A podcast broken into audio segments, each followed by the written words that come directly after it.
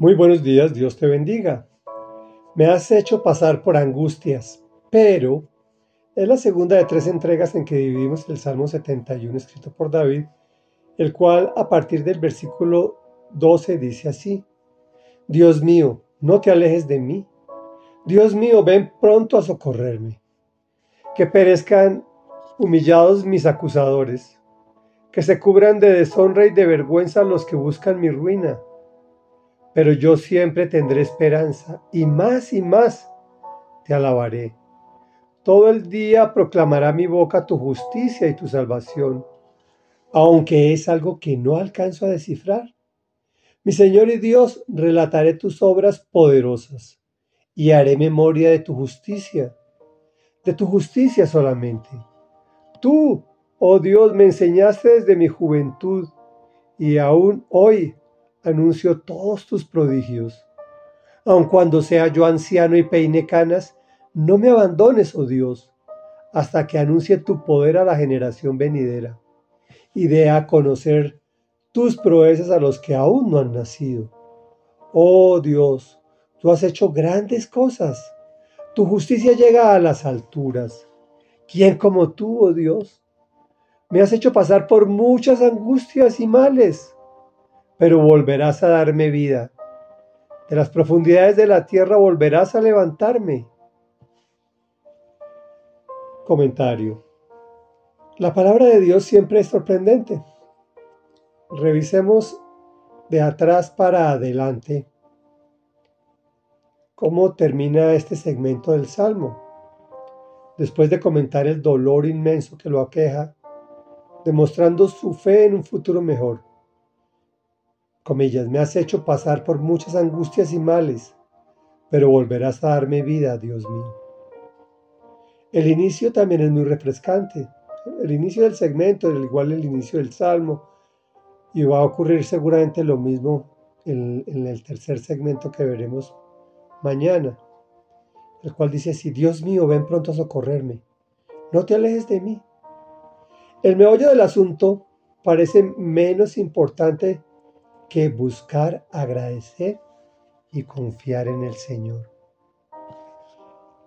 El salmo, este salmo tiene mucho que considerar, pero solo veremos este pedacito cuando dice, aun cuando yo sea anciano y peine canas, no me abandones, oh Dios, hasta que anuncie tu poder a la generación venidera y dé a conocer tus proezas a los que aún no han nacido.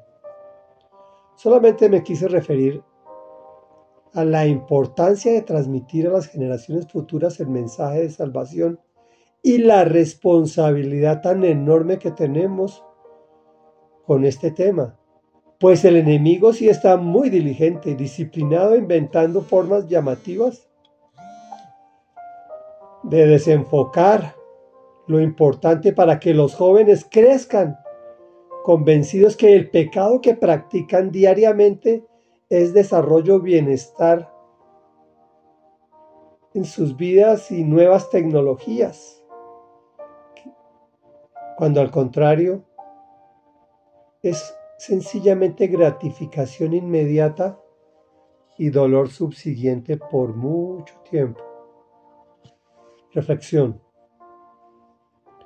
Lo más probable es que sufras humillaciones y acusaciones que te avergüences que te avergüencen mucho.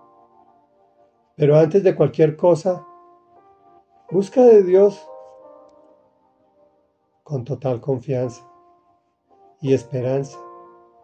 Y en los momentos más terribles, alábalo, porque Él está contigo. Oremos. Amado Dios, bueno y maravilloso eres.